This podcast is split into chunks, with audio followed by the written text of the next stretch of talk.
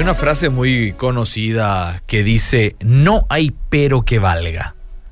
Frase que se usa para decir, en otras palabras, que no hay excusa, no hay argumento, no hay justificación que valga.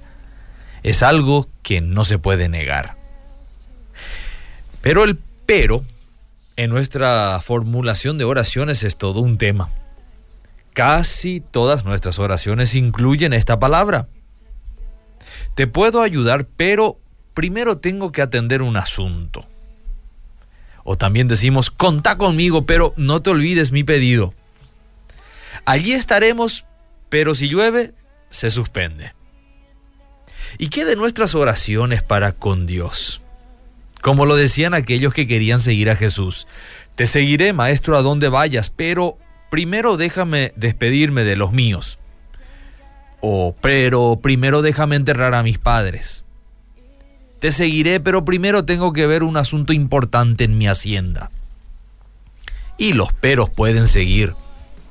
También el profeta Jonás, luego de oír la voz de Dios, encontró un pero.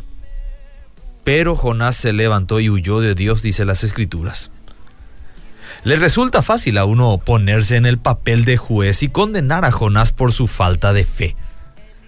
Pero ¿alguna vez pensaste en lo que implicaba ir a una ciudad enemiga, enemiga del pueblo de Dios, y no solo pasearse por sus calles cual turista, sino además proclamar la destrucción de toda una nación, de todo un pueblo, y no cualquier pueblo? Eran conocidos por ser fieros guerreros que habían conquistado nación tras nación. Así que cuando Dios le propone a Jonás anunciar el juicio a ese pueblo, no le pareció a este joven profeta nada atractiva aquella propuesta.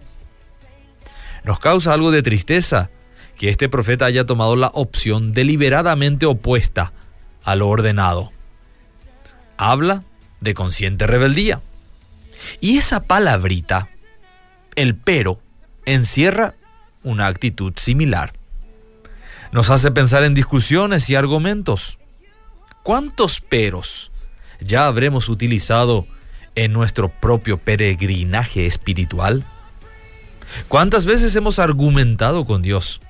¿O le habremos expresado nuestro punto de vista, sea real o no, pero abiertamente contrario a lo ordenado por el Señor? Recuerda, la palabra de Dios incomoda, porque siempre nos desafía a cosas que no son fáciles. Cada vez que el Señor nos encomienda algo, nos va a incomodar y justamente esta incomodidad nos lleva a esgrimir los peros. Esa multitud de razones por las cuales nos parece que la palabra puntual de Dios no es para nosotros, seguro que es para los demás. Necesitamos cambiar nuestras oraciones.